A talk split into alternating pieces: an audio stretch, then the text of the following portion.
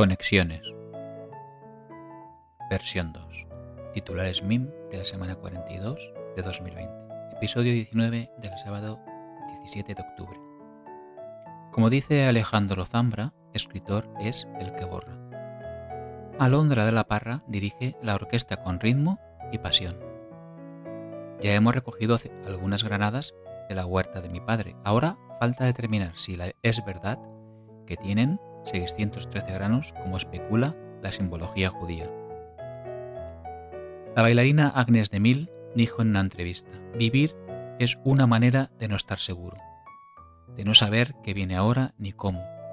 Desde el momento en el que sabes el cómo, empiezas a morir un poco. El artista nunca sabe del todo, adivinamos. Podemos estar equivocados, pero nos lanzamos una y otra vez en la oscuridad. Asimov era de ciencias puras. El antiintelectualismo es el culto a la ignorancia, promovido por la falsa idea de que la democracia consiste en que mi ignorancia es tan válida como tu conocimiento. Me cuenta mi padre que desde que nacemos no dejamos de sufrir, pero el estoico de Séneca dejó escrito, hay más cosas que pueden asustarnos que aplastarnos, sufrimos más a menudo en la imaginación que en la realidad. Marie Curie lo tenía también muy claro con las preocupaciones. Nada en la vida tiene que ser temido, solo tiene que ser entendido. He repetido alguna vez por aquí mi eslogan sacado de la película Cinema Paradiso, hagas lo que hagas, amalo. Pero esta semana, de la mano de María, he dado con una variación de Elvira Sastre, que me parece sublime. Hagas lo que hagas, busca el latido. Empalagar, de esas palabras que molan. Y es que el domingo degustamos con hastío un pastel de merengue, más dulce que el azúcar, de la casa Mauro Torres de Segorbe. El martes 13 nos mostró el iPhone 12. Dale un pez a un hombre y comerá hoy, enséñale a pescar y comerá el resto de su vida. ¿Os acordáis del mensaje de la OCE del episodio 17? Pues durante las últimas décadas los países aplican variantes te doy el pez si aprendes a pescar. Y dar el pez en vez de enseñar a pescar. Lo cuentan en detalle en un blog del diario vasco y me lo aportó por mail la detallista Miss Perpiñán. Y no sé el por qué, pero me he atrevido a cambiar de cliente de correo electrónico. Ahora utilizo la filigrana de Spark. Lo estoy redescubriendo y me está convenciendo con cada uso he llegado a suscribirme a una lista de bandas, de esas de música mexicana con instrumentos estridentes de viento y versos duros hasta los huesos.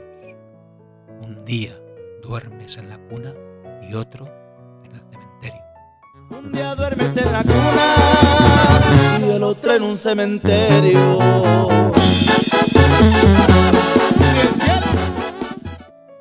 Joan me llevó hasta el polvoriento verano de 1930 un pequeño relato de Rafael Solaz de un viaje del mítico actor Buster Keaton por nuestra tierra, incluyendo su repostaje de gasolina y de tomates en Massamagrey y la música de Garamola en un bar de Sagunto con el vals Ramona de Dolores del Río, que por cierto también tarareó mi padre cuando la escuchó.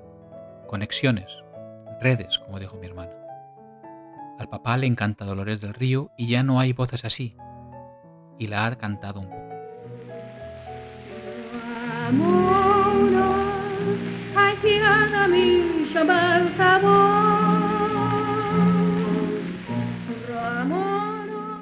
Y Joseph Frank Buster Keaton explicó en una ocasión, no hace mucho un amigo me preguntó cuál era el mayor placer que sentía al pasar toda mi vida como actor.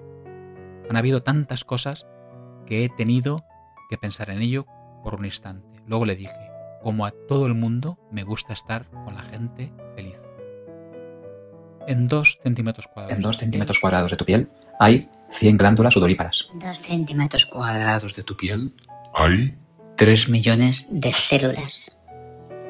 En 2 centímetros cuadrados de tu piel hay 32 millones de bacterias. Jessica ha volado a Milán como los milanos. Igual notáis el micrófono, al que prometo arrimarme mucho más.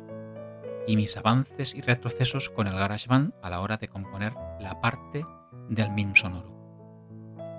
Y aquí hay un botón con el que puedes conectar a más gente y a esta publicación, mientras tomas café un sábado por la mañana. Es todo. Cuídate, disfruta. Te leo el próximo sábado. Feliz semana. Manel.